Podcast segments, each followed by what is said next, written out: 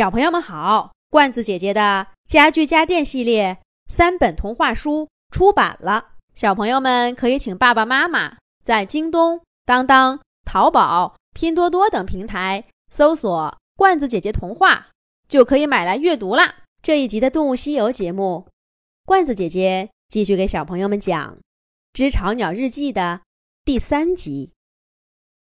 我决定，还是先讲一下我们的住所。我想不出用其他词来形容它。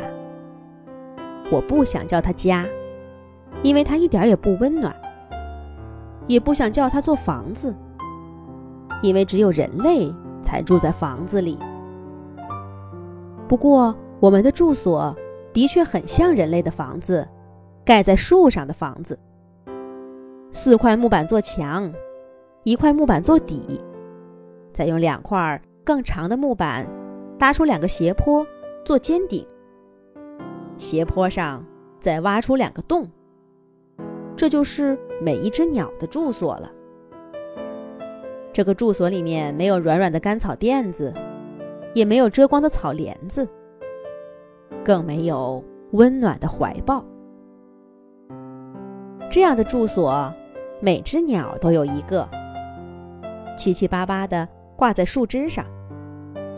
一层一层的叠在一起，就好像是一个个巨大的虫子包。只有孵蛋的鸟会住进一个稍微大一点的住所。可是等孩子们一出生，睁开了眼睛，就立刻有他们自己的住所了。我也不知道这住所是谁建的。总之，只要一只鸟需要一个住所。就总能在某一棵树上找到一个新的。那是一个夏天的早晨，成年鸟早早的就出门了。我记得妈妈说了一句：“它去干什么？”哎，我早就忘记了。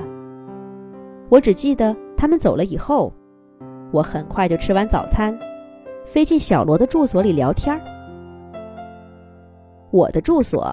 在这棵树的最高处，夏天里阳光一照，头顶的木板就像火一样烫，好像随时都能把我的羽毛给点着了似的。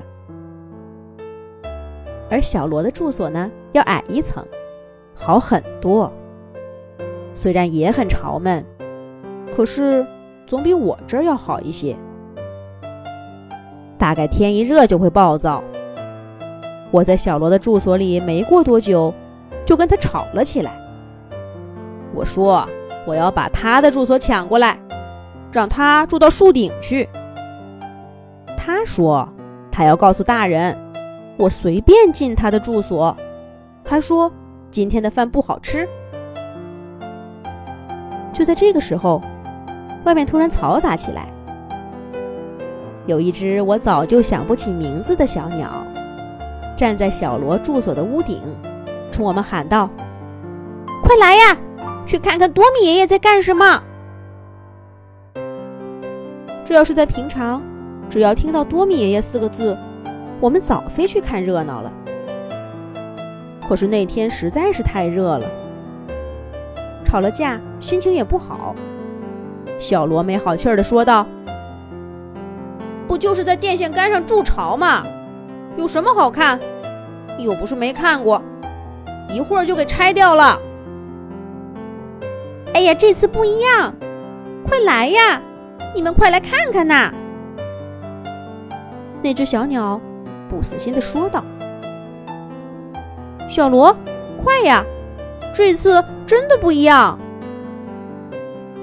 我还是被说动了，飞出去。那是我第一次。见到多米爷爷的作品，只看了一眼，我就忘掉刚刚的不快，叫小罗一块儿来分享。我们以前看到过的那个草编的薄片儿，这一回多米爷爷编出了好几片儿，把它们一层层叠起来，再绕成一圈儿，远远的看着，就像一个椭圆形的空心球，吊在电线杆上。也不知道是谁说了一句：“多米爷爷，不能在电线杆上筑巢。但也有一些孩子好奇的看着。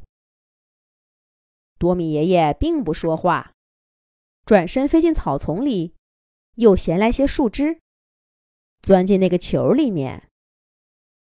薄薄的那层外壳上，映出多米爷爷模糊的影子。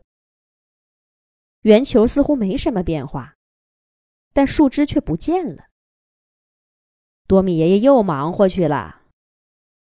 渐渐的，越来越多好奇的眼睛盯着他的动作。多米爷爷在干嘛呢？大人们可别这时候回来，我们就看不到多米爷爷精彩的作品了。不知不觉。我们开始为多米爷爷担心，而多米爷爷好像知道我们在想什么。要不要过来帮忙啊？这样我们能快一点儿。多米爷爷顽皮的眨眨眼睛，邀请我们。但看是一回事儿，过去跟他一块做大人们反对的事儿又是一回事儿。我们迟疑了一阵子。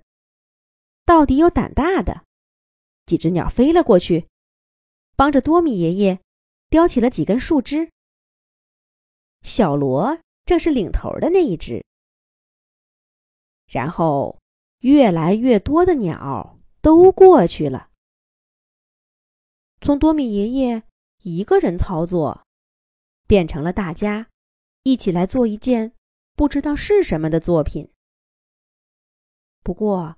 如果不是这样，那一年的夏天，恐怕就不会发生那件令我们难忘的事儿了。是什么呢？咱们下一期讲。